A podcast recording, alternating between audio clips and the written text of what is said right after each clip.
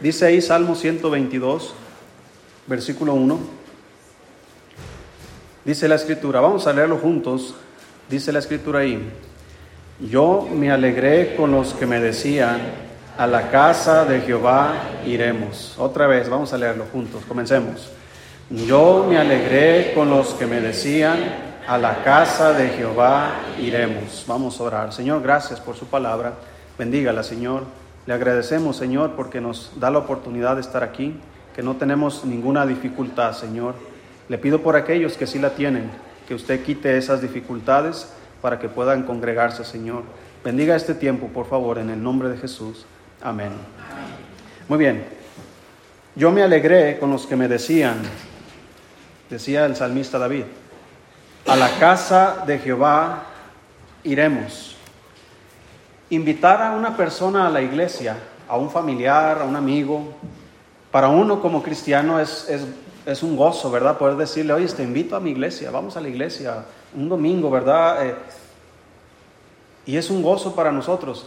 No siempre es para la persona que está recibiendo la invitación.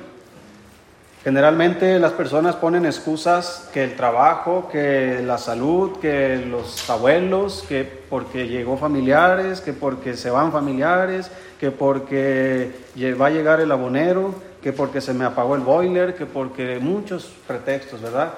Eh, pero no le da gozo, hermano, estar aquí en la casa de Dios.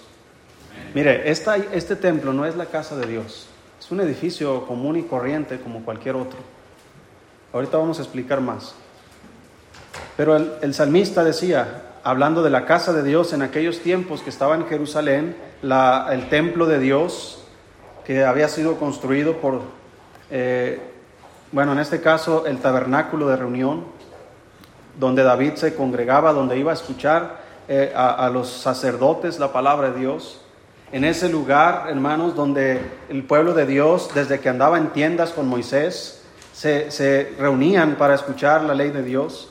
Más adelante con el templo, los judíos seguían congregándose, yendo a, ese lugar de reunión, donde el Señor dijo que se, se, llamaría su casa casa de oración. Ese lugar especial, hermanos. Aunque Dios está en todas partes y podemos hablar con Él en todas partes y podemos escuchar su palabra en todas partes, Él ha establecido un lugar de reunión. Y es por eso que venimos aquí. ¿Verdad? Y, vamos a ver algunos principios fundamentales. A la casa de Jehová iremos, decía el salmista David. Yo me alegré con ellos, con los que me invitan a la iglesia. Si usted vino a la iglesia por invitación de alguien, alégrese. No es casualidad. Dios sabe lo que hace, hermanos. Y Él siempre utiliza personas para atraernos hacia Él.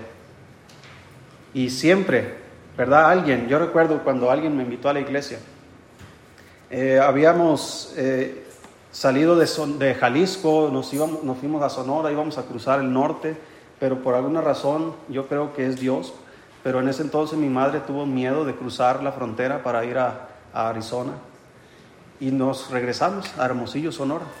No era el plan, pero para Dios sí era el plan, porque en Hermosillo es donde llegamos a una colonia donde la iglesia estaba invitando personas, estaba predicando el Evangelio. Mis hermanos y yo estábamos jugando un sábado por la mañana fútbol afuera de nuestra casa. Y en eso llegó un hermano y nos habló el Evangelio, nos invitó a la iglesia. Y ha sido una bendición hasta hoy día.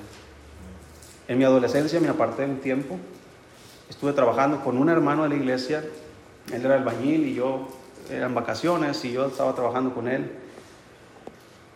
Y un día yo ya estaba alejado de la, de la iglesia y un día me dijo el hermano, un sábado por la tarde, el sábado de la mañana terminábamos el trabajo, íbamos a su casa y luego nos pagaba.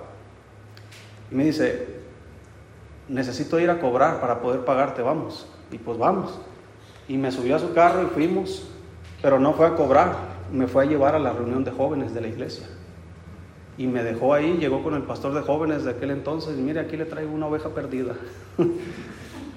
Y me quedé ahí con toda la vergüenza. Pero desde ese día ya no me he vuelto a apartar.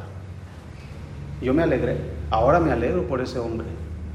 ¿Verdad? Que, que me acercó a la casa de Dios. ¿A dónde más podríamos estar mejor que en la casa de Dios? La casa de Dios, hermanos, eh, dice, yo me alegré. Significa, hermanos, que el salmista David tenía contentación, contentamiento, perdón, tenía gozo, alegría para ir a la casa de Dios, para ir a conocer a Dios, para ir a, a presidir en los caminos de Dios. Y ese gozo debería estar en nosotros también.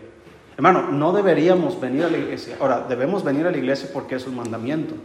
Pero qué triste es venir a la iglesia, hermano, con amargura. Pero aún así, venga. Porque si en algún momento Dios puede ayudarle, es aquí en la casa de Dios. Cualquier problema, cualquier pecado, el Señor le puede ayudar. El Señor le puede perdonar si usted se arrepiente. Pero venir, hermanos, a la iglesia con una actitud indiferente, ahí sí deberíamos avergonzarnos. Dice 1 Timoteo capítulo 3. Búsquelo, por favor. 1 Timoteo capítulo 3.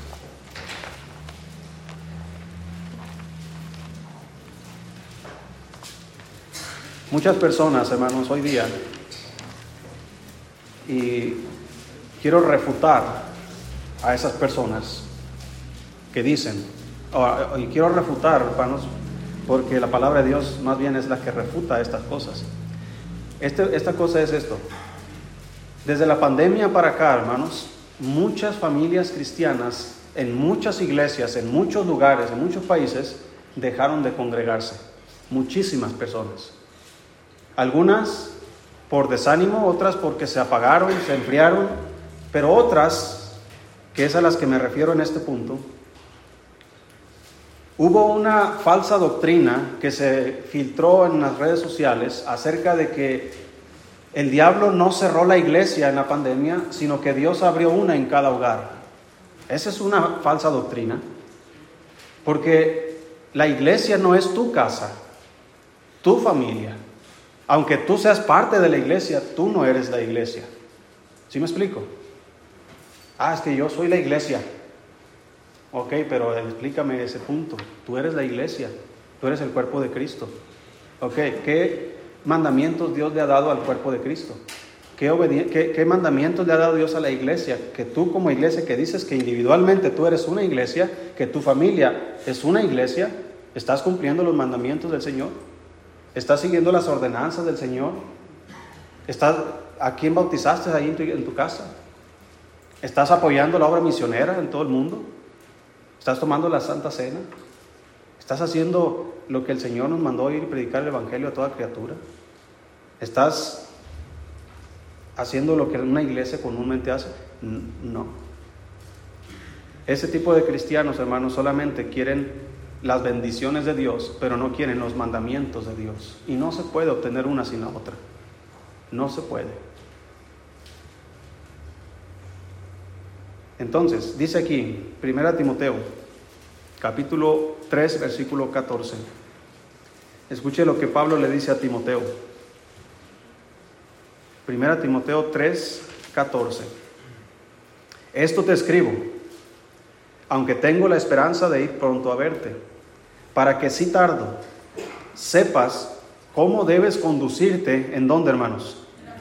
En la casa de Dios, que es la iglesia del Dios viviente, columna y baluarte de la verdad.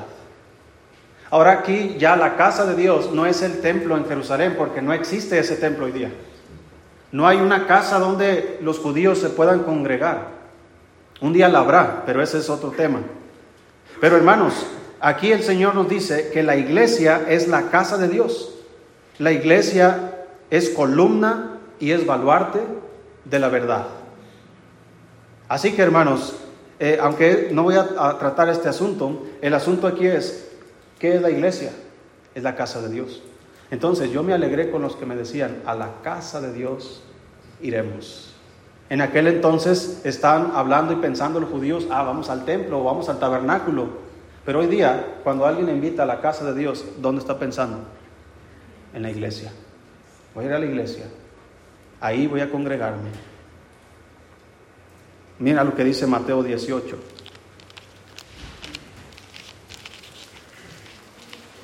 Mateo capítulo 18, versículo 19.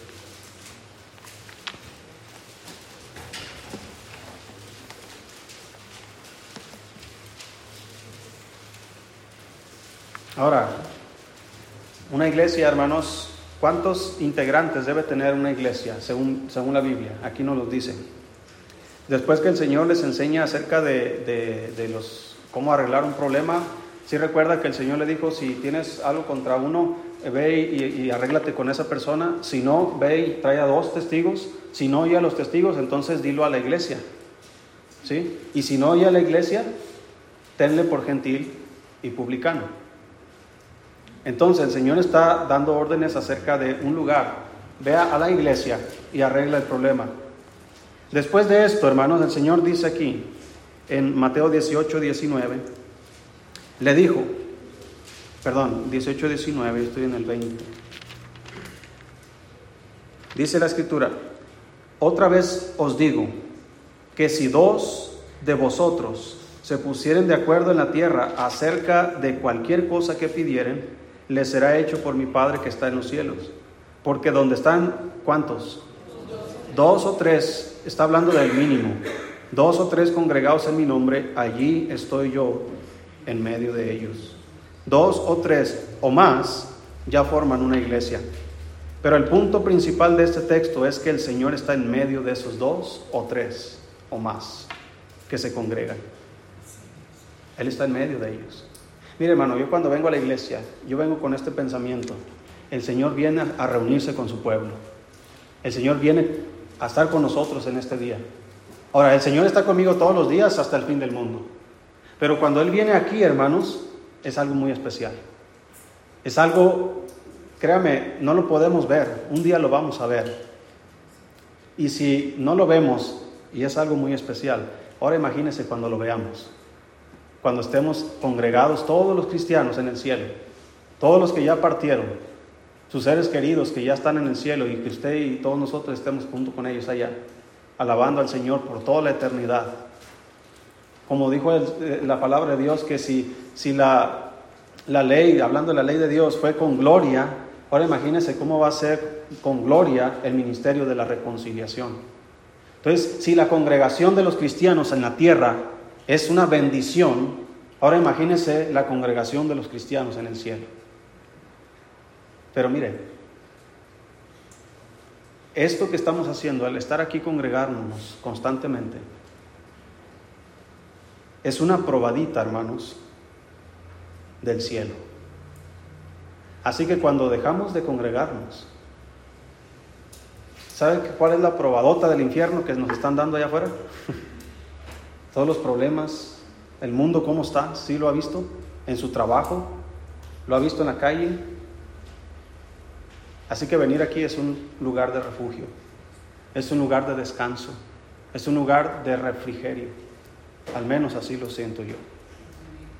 Es un lugar, cuando el Señor Jesús resucitó, el primer día de la semana, ya, ya oscureciendo, dice la Biblia, que se apareció en medio de los discípulos, que estaban ellos reunidos en el aposento y estaban ocultos por miedo a los judíos.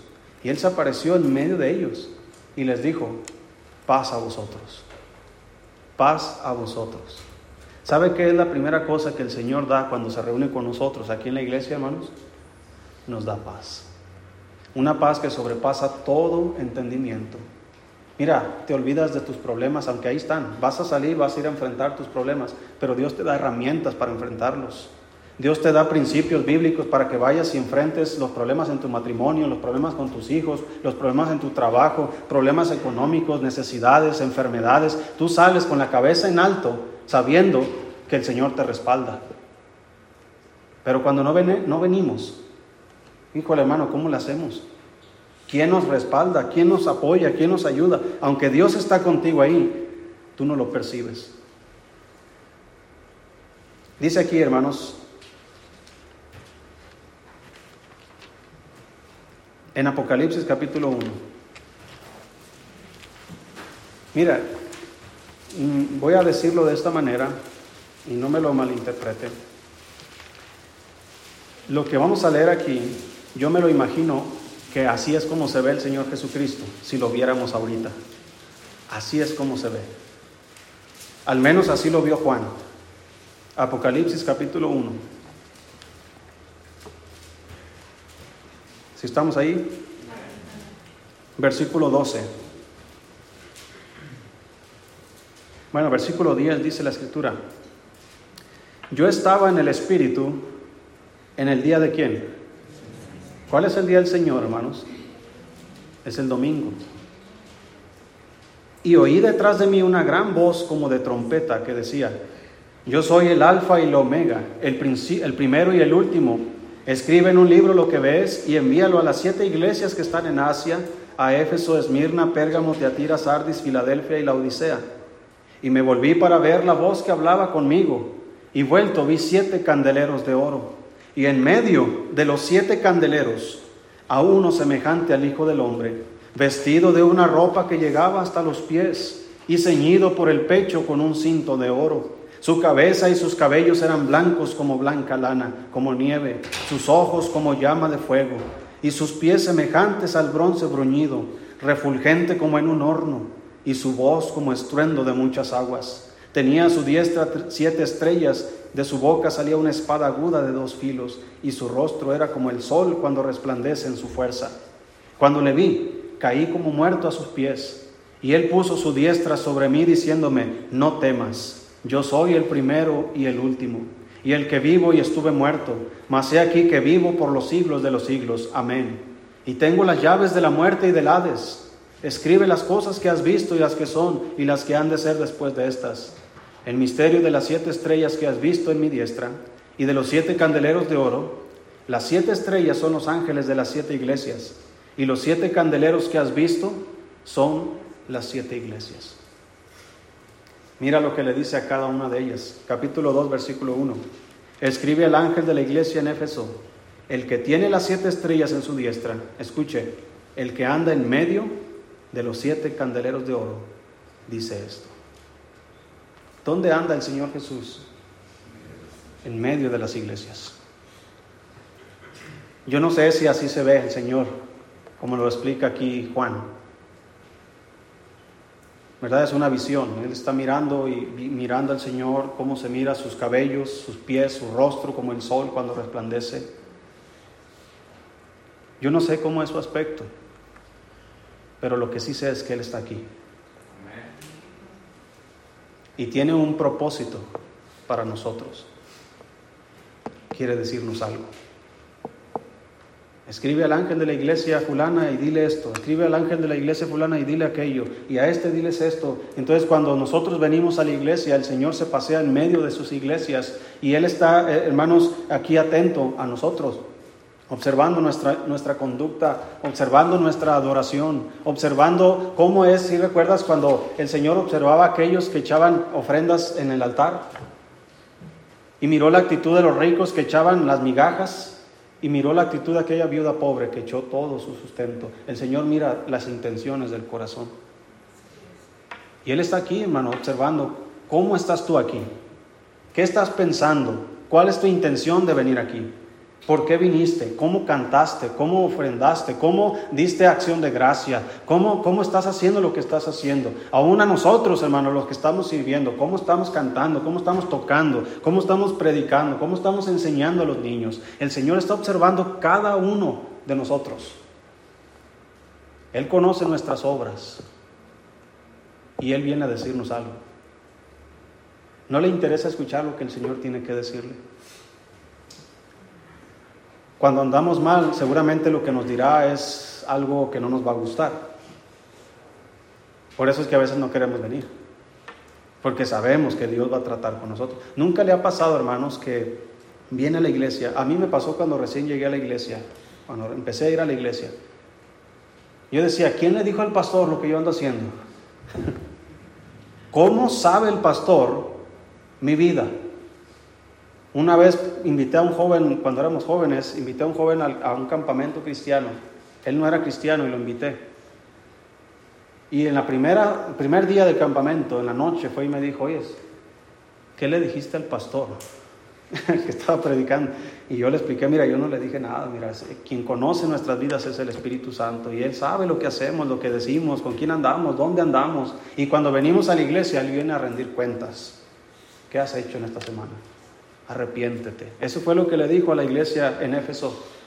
Yo conozco tus obras y que, etcétera, etcétera, pero tengo contra ti que has dejado tu primer amor. Así que vuelve a hacer las primeras obras y arrepiéntete. Y el Señor viene y nos dice, hay veces que venimos desanimados, hay otra iglesia que está padeciendo tribulación y el Señor viene y la fortalece. Así que tú estás padeciendo tribulación, pero vienes y te congregas, el Señor viene y te fortalece, te anima, te motiva, te levanta para que sigas adelante. Pero si andamos arrastrando la toalla, hermanos, la cobija, y no venimos a congregarnos, vamos a durar otra semana más con el desánimo, con la angustia, con la tribulación, cuando pudimos haber venido y escuchar el consejo de Dios. Así que, ¿cómo debemos conducirnos en la casa de Dios? Vamos a ver algunos ejemplos. Vamos a ver el ejemplo en el Salmo 100. Búsquelo, por favor. ¿Cómo es que usted y yo debemos conducirnos en la casa de Dios, que es la iglesia? Salmo 100.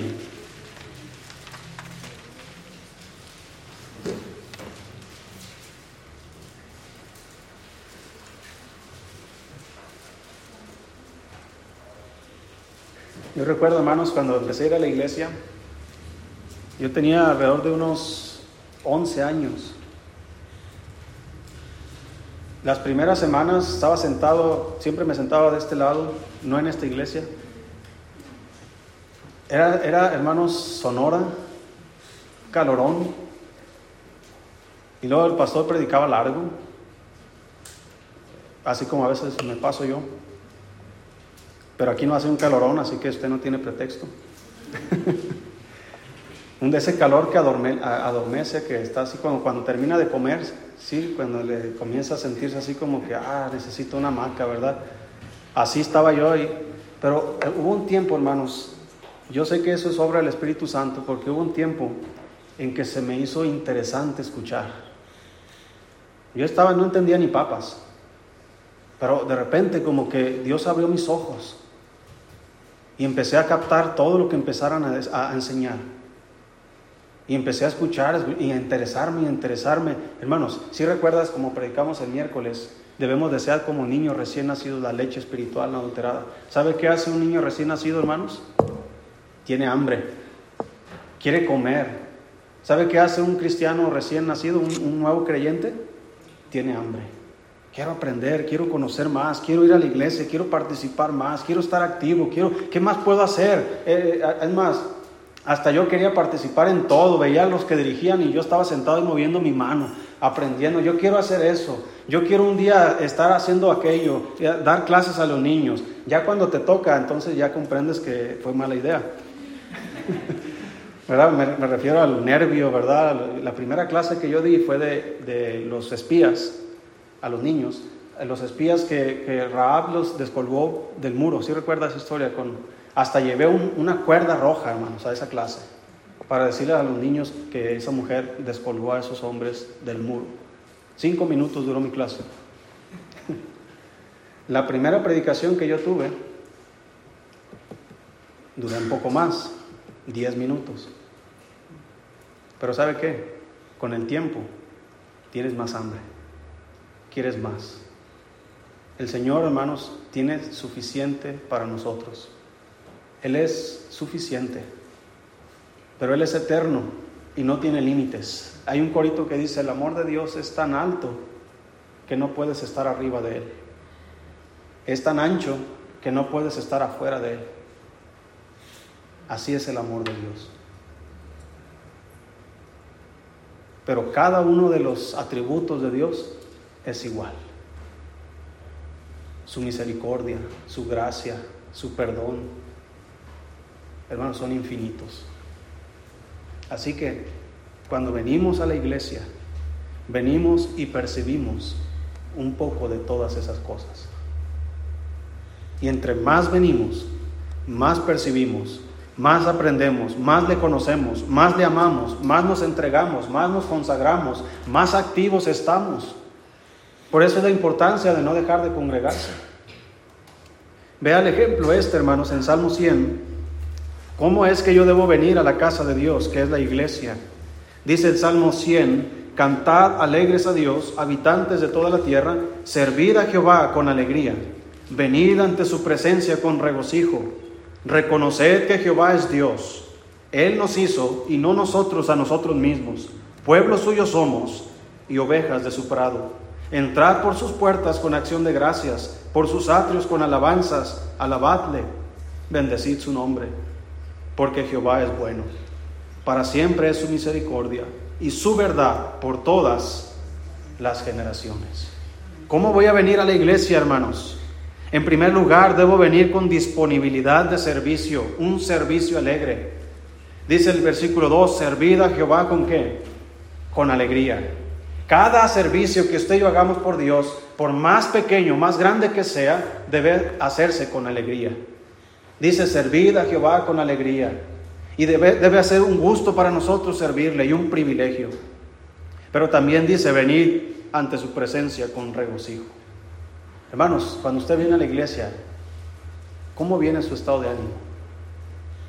Yo entiendo que a veces venimos desanimados, angustiados, preocupados, ansiosos, cansados, pero hermanos, yo no vengo a pasarme aquí el servicio con el Señor en esa condición. Yo vengo a que Él me quite esa condición. Yo vengo a que Él me quite la ansiedad, que Él me quite mi problema, Él me quite mis malos pensamientos, que Él me quite, hermanos, eh, mi, desánimo. Yo quiero salir de este lugar, y ir a mi casa, hermanos, con regocijo, sabiendo lo que he recibido. También, hermanos, dice la Biblia que debemos venir como ovejas sumisas, porque ovejas, dice, pueblo suyo somos y ovejas de su prado. Una oveja sumisa. El Señor dijo, mis ovejas oyen mi voz y me siguen. Así que cuando el Señor viene y se pasea en medio de las iglesias, Él viene a decirnos algo. Sus ovejas oyen su voz. ¿Está escuchando su voz ahora? Algo el Señor le está diciendo. El siguiente paso es la obediencia. Si ya me dio instrucciones, ahora hay que obedecer la instrucción, reconociendo que Él es Dios. Reconocer, dice ahí, versículo 3, que Jehová es Dios. Él nos hizo y no nosotros a nosotros mismos. Pueblo suyo somos y ovejas de su prado. ¿Qué implica, hermanos, que yo reconozca que Él es Dios? Si Él es Dios, significa que Él tiene la autoridad. El Señor Jesús dijo, toda potestad me es dada en el cielo y en la tierra. Así que Él está aquí en medio, Él tiene la autoridad. Él es la cabeza de la iglesia. Él es el que pone las reglas. Él es el que dice qué se debe hacer. Él es el que prohíbe qué no se debe hacer. Él es el que disciplina a su iglesia. Él es el que anima a su iglesia. Y nos conviene que Él sea líder. Nos conviene que Él tenga el control y el poder. Él lo tiene, pero a veces nosotros se lo negamos con nuestras acciones. Hay veces que nosotros pensamos que tenemos el control de nuestras propias vidas y no lo tenemos. Así que hermanos, Él es Dios. Eso implica que el poder es de Él. Eso implica que el plan es de Él. Eso implica que Él sabe a dónde debemos ir. Y no solamente Él es Dios, Él es nuestro pastor. Jehová es mi pastor. Y Él es mejor que cualquier otro pastor. Él sabe a dónde conducirnos. Él sabe cuando las ovejas están enfermas. Él sabe cuando las ovejas tienen hambre. Él sabe a dónde llevarles para que tomen agua. Él con su callado, hermano, nos dirige y nos guía. Aún en los momentos difíciles el Señor está con nosotros. Así que cuando venimos a la iglesia no solamente está Dios el Señor con nosotros, pero está nuestro pastor que quiere alimentarnos. Mis ovejas oyen mi voz y me siguen. También debemos entrar con acción de gracias. Yo sé que el tiempo de acción de gracias es, corto, si no estaríamos todo el día, ¿verdad? Aquí cada uno, si cada uno dijera, ¿verdad?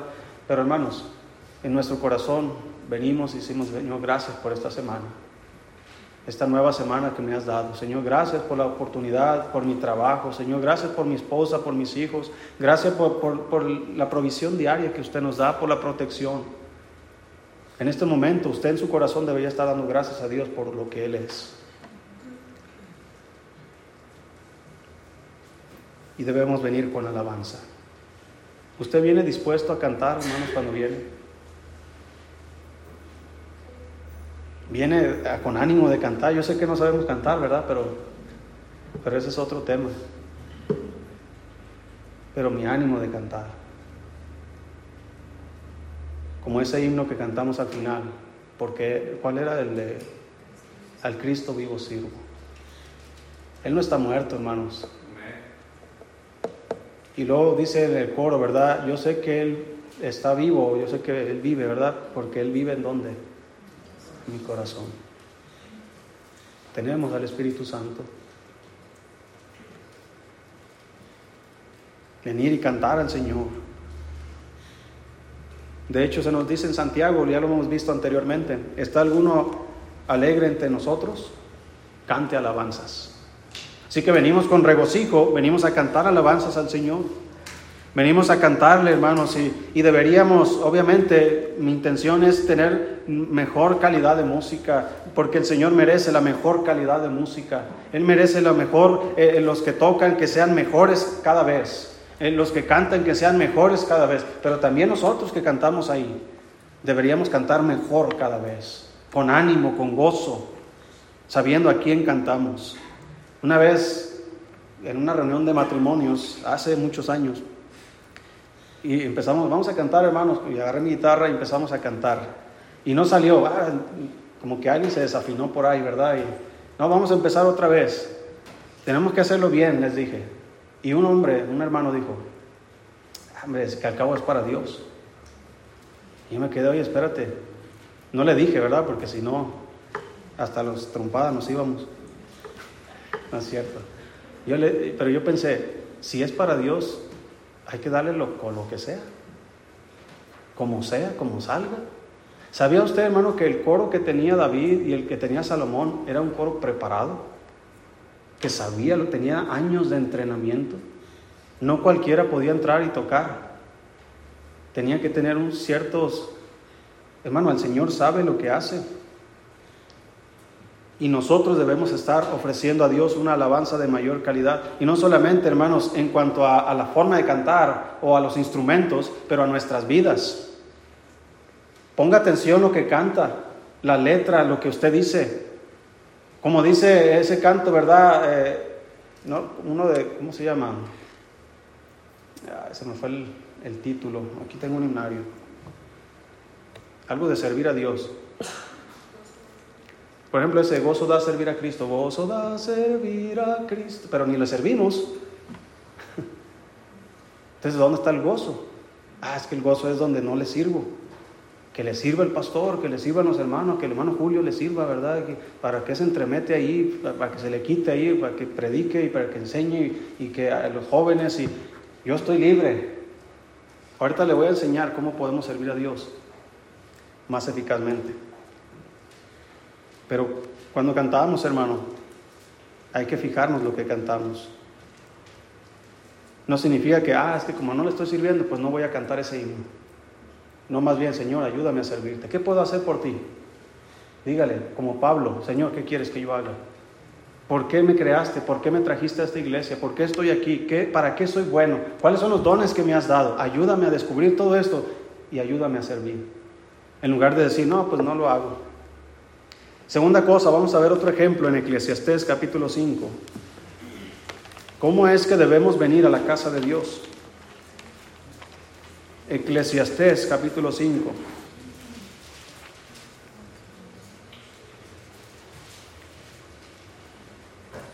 Si estamos ahí, hermano. Apúrele porque tengo como 15 ejemplos.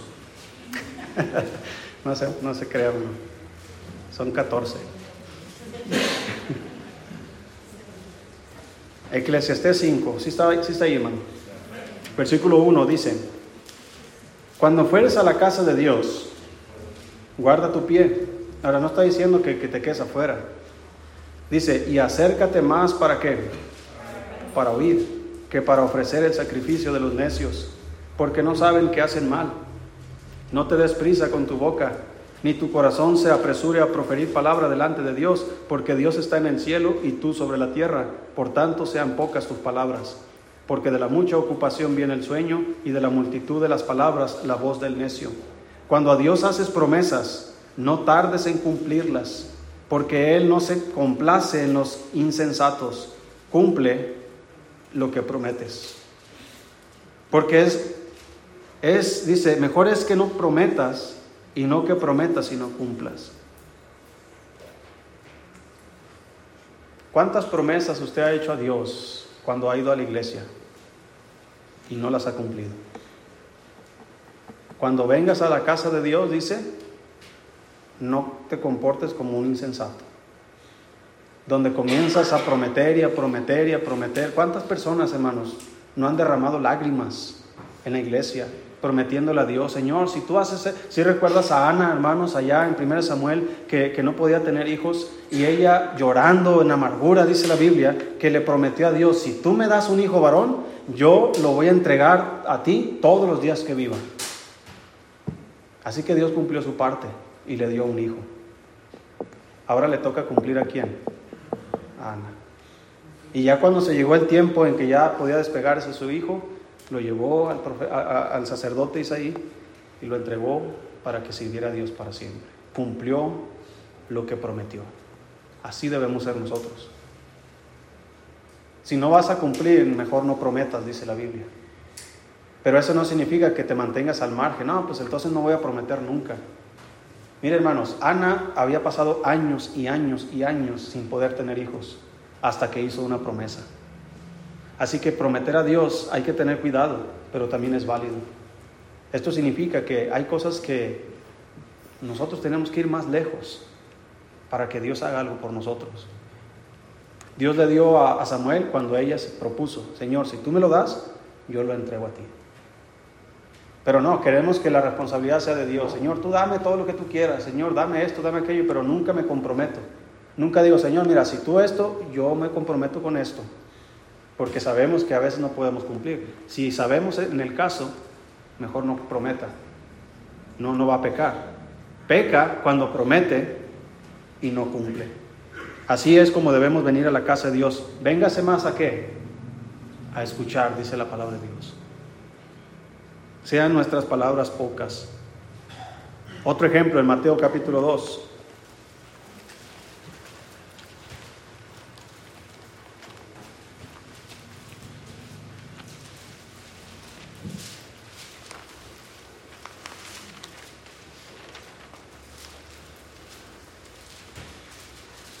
Si estamos ahí. Mire, cuando los magos fueron a Jerusalén, fueron al palacio de Herodes preguntando por Jesús, por el Mesías que había nacido, el rey de los judíos. Entonces, después de que Herodes le pregunta a, los, a, sus líderes religiosos, religiosos dónde nacería el Cristo, les dijeron a los magos, vayan allá. Dice ahí en Mateo 2, versículo 9, ellos, habiendo oído al rey, se fueron y aquí la estrella que habían visto en el oriente iba delante de ellos, hasta que llegando se detuvo sobre donde estaba el niño. Y al ver la estrella, se regocijaron con muy grande gozo. Y al entrar en la casa, vieron al niño con su madre María, y postrándose lo adoraron, y abriendo sus tesoros le ofrecieron presentes, oro, incienso y mirra. Aunque aquí en este caso no es una iglesia, pero el Señor es el mismo. Y la persona principal por la cual nos congregamos es por el Señor Jesús. Cuando cantamos, le cantamos a Él. Cuando oramos, le oramos a Él. Cuando damos gracias, le damos gracias a Él. Cuando escuchamos su palabra, le escuchamos a Él. ¿Cómo es mi actitud hacia Él? Aprendamos de estos magos. ¿Cuál fue la actitud de estos magos hacia la presencia del Señor Jesús? Aunque en este caso era todavía un niño. Dice que vinieron con regocijo. Versículo 10, y al ver la estrella se regocijaron con muy grande gozo. Dice que vinieron con reverencia. Versículo 11, y al entrar en la casa vinieron al niño, vieron al niño con su madre María. ¿Y qué hicieron, hermanos? Y postrándose lo adoraron. Vinieron con reverencia, vinieron con adoración, pero también vinieron con ofrendas. Todo esto, hermano, debería ser nuestra actitud al venir a la iglesia. Venir con gozo, con reverencia, Mire hermano, Dios es santo. El pecado está infinitamente separado de Él. Inclusive se nos dice, hermanos, allá en Hebreos, que debemos ir ante el trono de la gracia, pero dice, lavado los cuerpos con agua limpia. No, ¿qué, pasaría, hermanos, si llegara el presidente de la República a Náhuac, a la plaza, y tú vas a ir a verlo? ¿Cómo vas a verlo?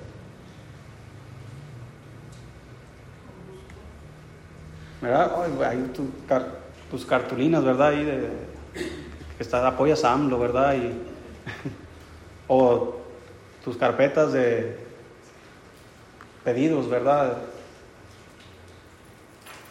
Pero personas así de ese tipo, por ejemplo, acaba de morir la reina de, Inglaterra, ¿cómo la reverenciaron a ella? Es una mujer poderosa, una mujer de historia, una posición de una nación de mucha historia y le dieron la honra que merecía a esa mujer humanamente hablando. Pero ¿qué honra cree que merece el Rey de Reyes y Señor de Señores? ¿Qué reverencia cree que merece el Señor Jesús cuando yo vengo ante su presencia? La mejor. Estos magos no solo trajeron reverencia, adoración, trajeron tesoros le ofrecieron presentes, oro, incienso y mirra. Yo sé que en las redes sociales, en muchos lugares, anda mucho también, no solo de la ideología, de todo esto, pero también andan muchos en contra de, que los cristianos, hay uno que, que leo ahí que dice, es que no debes dar dinero en la iglesia porque el pastor se lo roba. Mejor darlo a los pobres. Y luego en los comentarios uno le dice, oye, ¿y tú le estás dando a los pobres? No, no, no, es que eso es para los cristianos. Un hombre llegó a la, casa de un pastor ahí en, los Mochis, Sinaloa, y le dijo, oiga, eh, vengo por ayuda. Ah, sí, es que ahí dice la Biblia, ¿no? Que, que debemos ayudar a otros. Y le dice el pastor, ¿y qué me trajiste?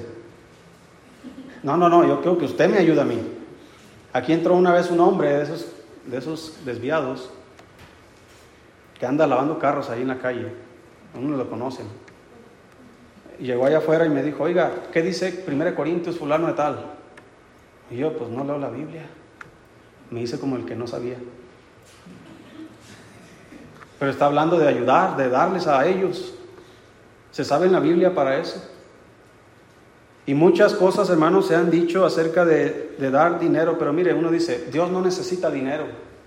Dios no necesita riquezas porque Él es dueño de todo, así que no debemos dar. Pero todo el Nuevo Testamento está repleto de que los cristianos debemos ofrendar a Dios.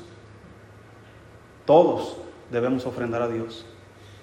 Ah, pero ¿cómo? ¿En qué se usa el dinero? ¿Quién, quién lo usa? El pastor se lo queda. Hay iglesias que tristemente los pastores hermanos quedan con el 100% de todo lo que entra en las iglesias. Generalmente iglesias grandes. Hay una iglesia, por ejemplo, que estuve viendo en Guatemala, el pastor se llama Cash Luna, millones, hermanos, de, mucho dinero, llenan estadios, tienen mansiones, tienen aviones privados, tienen carros de lujo, tienen joyas, tienen eh, el, apóstol Maldonado que se divorció de su esposa, tienen pleito legal por, por la herencia, por quién se va a quedar con cuánto nos toca. Esos problemas no había con los apóstoles en la Biblia. Esos problemas no había con Jesucristo, hermanos. Y así debemos continuar. Pero no significa que nosotros debemos retirar nuestra mano para no ser generosos con la obra de Dios.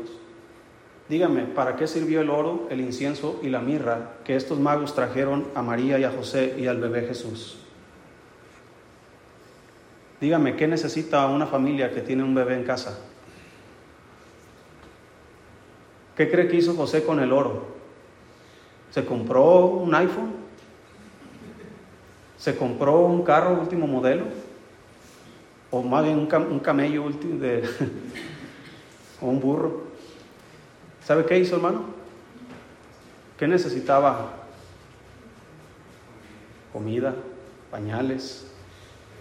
No sé si usaban pañales desechables en ese tiempo, no lo sé.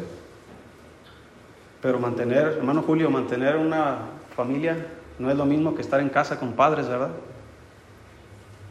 ¿Sí me explico, hermano? Entonces,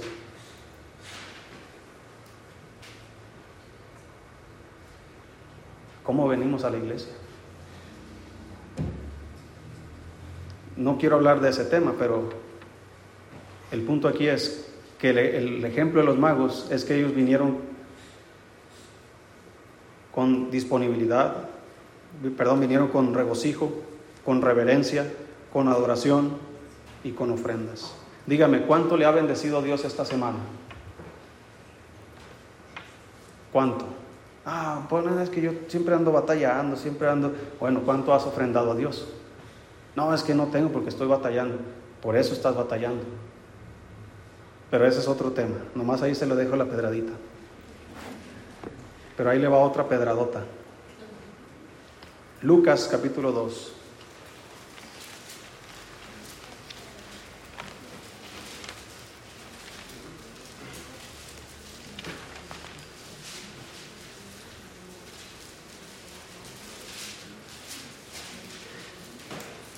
Mire, antes de leer Lucas 2, para terminar con el punto anterior, Lucas capítulo 8, busque el capítulo 8, ahorita le dije cómo podíamos servir a Dios. Mire hermano, yo sé que aquí hay familias que pues se, ocupan en muchas cosas, trabajan, tienen negocios, y obviamente servir al Señor tiempo completo es, es, imposible para muchos de ustedes algunos que participan en algunas cosas en la iglesia, ¿verdad? Servir a Dios, hermano, no es venir y pararse y predicar. Eso no es servir a Dios, es parte de todo. Servir a Dios es tocar un instrumento, servir a Dios es, limpiar el templo, hermanos, también. Servir a Dios es ayudar en, la cuna cuidando bebés. Eh, servir a Dios, hermanos, hay mucho que, que abarcar en servir a Dios. Pero yo sé que muchos de ustedes no pueden involucrarse activamente en el servicio, pero sí se pueden activar en otra área. Por ejemplo, dice Lucas capítulo 8, dice el versículo 13, perdón, versículo 1, si estamos ahí.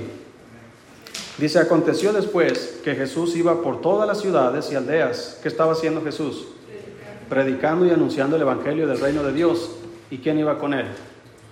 Y los doce con él y algunas mujeres que habían sido sanadas de espíritus malos y de enfermedades, María, que se llamaba Magdalena, de la que habían salido siete demonios, Juana, mujer de Chuza, intendente de Herodes, y Susana, y otras muchas que le servían de qué? De sus bienes. Mire, Jesús y los apóstoles andan predicando, andan recorriendo las aldeas, las ciudades, se cansan. ¿Sí recuerda que él se cansó y llegó a un pozo ahí en Samaria? Y esperó a la mujer para que le diera de beber. El Señor se cansaba. El Señor en su ministerio, hermanos, invertía. Si recuerdas que había una gran necesidad de darle de, comer a más de cinco mil personas? Y, y, los discípulos le dijeron, Señor, 200 denarios no alcanza. Ese era el presupuesto que ellos tenían. Yo me pregunto, ¿de dónde agarraron 200 denarios? Aquí nos dice la Biblia. Mujeres que le servían al Señor de sus bienes. Cuando llegaban a sus ciudades, tal vez, mire Señor, lleves estos tamalitos, ¿verdad? O mire esta ofrenda para que puedan llegar a un, hotel o no sé, o, para que puedan comer en el camino. Y el Señor agarraba las ofrendas gustosamente y, Judas Iscariote era el, el, tesorero quien traía la bolsa y ahí lo tenían el dinero y ellos iban y recorrían y las gentes, hermanos, eran generosas con el Señor. Y ese dinero se invertía para la obra de Dios, para que el Evangelio siguiera predicado, fuera predicado. Así que mientras los predicadores predican en todo el mundo, es por eso que apoyamos misiones. Es por eso que nosotros no podemos ir a, China, no podemos ir a, a, Ghana, África, no podemos ir a España, no podemos ir a Costa Rica. Pero esos misioneros que fueron a esos lugares, nosotros le apoyamos. Y somos generosos con la obra de Dios. Así que si tú no puedes involucrarte mucho activamente en el servicio cristiano, tú puedes servir de tus bienes, poniendo algo para que la obra de Dios siga adelante. Podríamos, hermanos, eh, e-, este edificio genera genera gastos. Todo genera gastos. Y nuestras ofrendas cubren esos gastos. Sería más fácil irnos al monte a un árbol. Pero después llueve, el calor, el frío, ¿dónde cuidan a los bebés? Entonces, gracias a Dios que tenemos un edificio. Gracias a Dios que cuando llueve estamos protegidos. Gracias a Dios que nuestros hijos tienen un lugar donde, donde estar. Gracias a Dios que tenemos donde sentarnos. Pero todo esto requiere mantenimiento. Así que nuestras ofrendas sirven para eso. Pero quiero ir al siguiente punto. Lucas 2. Ya es el último punto, hermanos.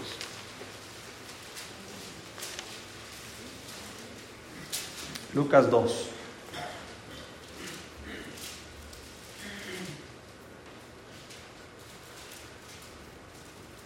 Versículo 15. Aquí eh, recuerda a los pastores que se le aparecieron los ángeles, que les dijeron que, que fueran a Belén, donde estaba Jesús.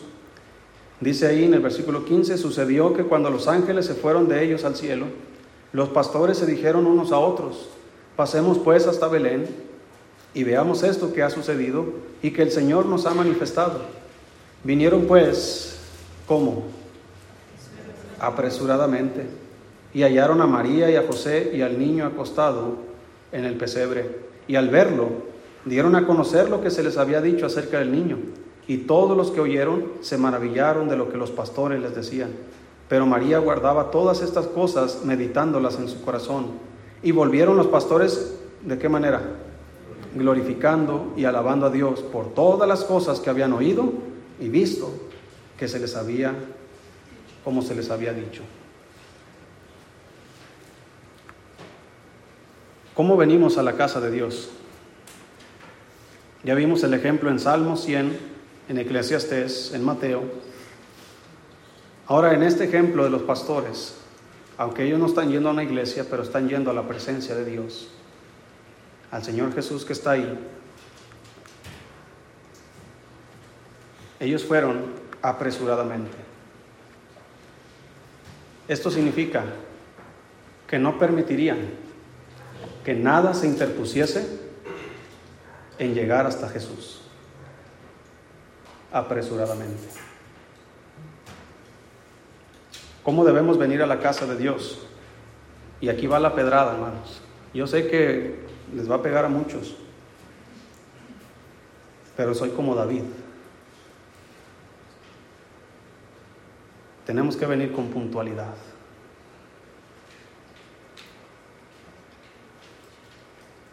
Haga lo mismo que hace aquí en su trabajo. ¿qué va a pasar?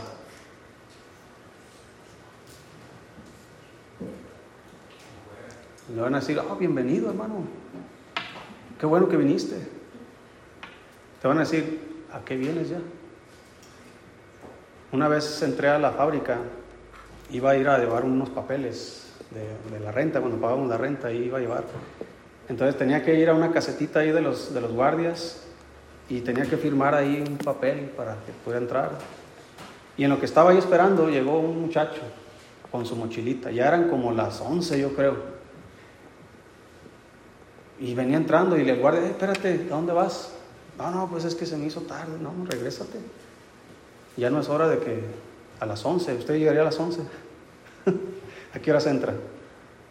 A las 7, imagínense a las 11, ¿qué hace a las 11 hermano Betito ahí? Lo van a echar para atrás, ¿sí los echen para atrás? a la escuela. ¿Alguien ha llegado tarde a la escuela? Cuando yo iba a la secundaria, a la hora, a la hora de la que se cierra, se cerraba y si te quedabas afuera, te quedabas afuera. Nos brincábamos por la barda después. Pero hermanos, hay que ser puntuales. Mire, hay dos horarios que manejamos. Escuela dominical, diez y media. Y el culto de predicación, once y media. Hay veces que usted llega y se para allá atrás en lo que terminamos la escuela dominical, ¿verdad? Que usted llegó a tiempo. Hay personas que piensan, ah, es que lo más importante es la predicación, por eso llego a la predicación. No, lo más importante no es la predicación, todo es importante. Todo es importante. Cantar a Dios es importante. Dar acción de gracias es importante. Todo es importante. Así que debemos venir con puntualidad. Debemos venir, hermanos, sabiendo que a esa hora se abren las puertas y a esa hora están comenzando ¿verdad? Y eso una vez al principio, hermanos, cuando recién llegué aquí, tenía mucho, ¿cómo se dice la palabra? Angustia en mi corazón. Empezaba los servicios y ya era la hora. Y yo dije, ¿a cuál iglesia vine? ¿Dónde están? Ya de repente viene un carro, ¿verdad? Y ahí viene otro, así, ahí viene como hormigas, ¿verdad? Cuando hay un pedazo de azúcar tirado. Así comienzan a llegar. ya, ya, así van a venir los hermanos. Entonces empezábamos los cultos 10, en aquel tiempo eran a las, a las 10, 10 y media, 10.40, 10.45. Una vez tuve una conferencia, invité al pastor Jerry Collins y, él estaba aquí el domingo en la mañana y no empezamos a la hora. Y había como tres familias ahí nomás. Me dijo el pastor, mira, tú estás haciendo mal. Tú estás respetando más a los que están llegando tarde que a los que ya llegaron. Empieza con los que están. Y así empezamos. Porque no es correcto, hermano, que para todas las demás cosas no pierdes tu cita. No pierdes tu cita al seguro, no pierdes tu cita en el trabajo, no pierdes tu cita en cualquier lugar. Pero en la iglesia ah, todavía tengo tiempo y todavía estamos en la cama. En la iglesia todavía, eh, ay, ¿por qué el pastor tiene el horario así? Y cambiamos horarios muchas veces. Vamos a hacerlo más tarde para que los hermanos tengan chance de levantarse. No, pues llegaban, lo subimos una hora más tarde, llegaban más tarde todavía.